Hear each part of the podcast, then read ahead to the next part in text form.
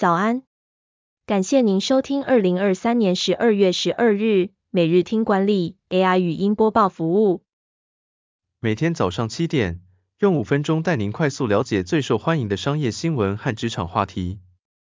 欢迎您至 Apple Podcast 或 Spotify 搜寻每日听管理，并订阅节目，还能一次浏览过往集数。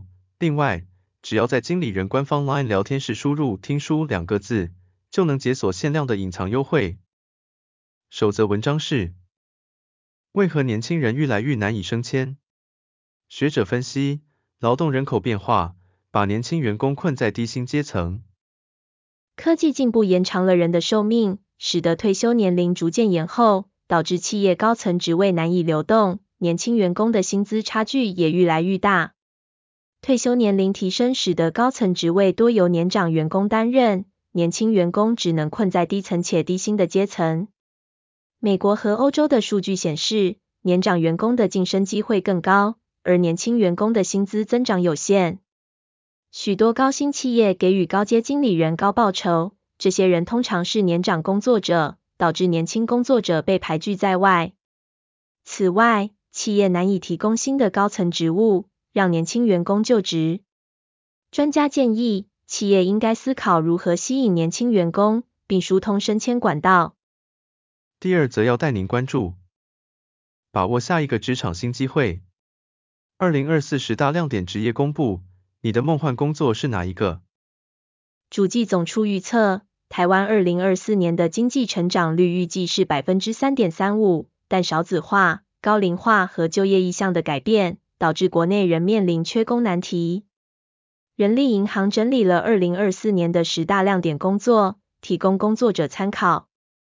这些职业包括永续管理师、碳排管理师、人机协同师、AI 咏唱师、心理咨商师、智慧医疗开发业务、供应链管理师、数位金融工程师、资安工程师和数据分析师。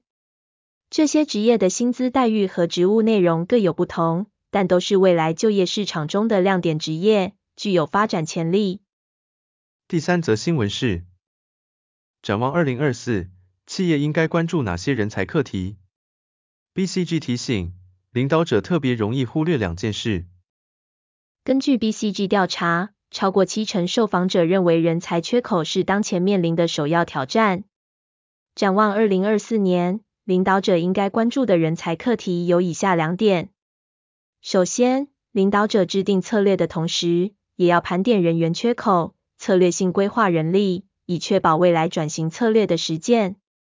其次，领导者应该思考内部培养机制，并善用低程式码的开发工具，以培养通才化的员工。此外，调查显示，超过七成的受访者没有使用数位科技协助人员管理，领导者应该意识到这个问题。并与人资和技术人员合作解决，从需求场景出发，强化使用数位科技和数据的方式，提升人才管理效率。最后带您关注，每五位用户就有一位用过 LINE 礼物，如何打造退货率低于百分之零点一的商机？线上送礼平台 LINE 礼物自二零二一年六月推出以来，年营收成长率都达到三位数。退货率低于一般电商的百分之零点一。然而，早在八年前，LINE 就曾经推出相同功能的礼品小铺，但没有成功。同样的服务现在成功了，是因为 LINE 礼物重新定位与包装，不再以传统电商的思维经营。他们建议每个商家发展三个价格带的商品，让用户可以根据交情选择不同价位的礼物。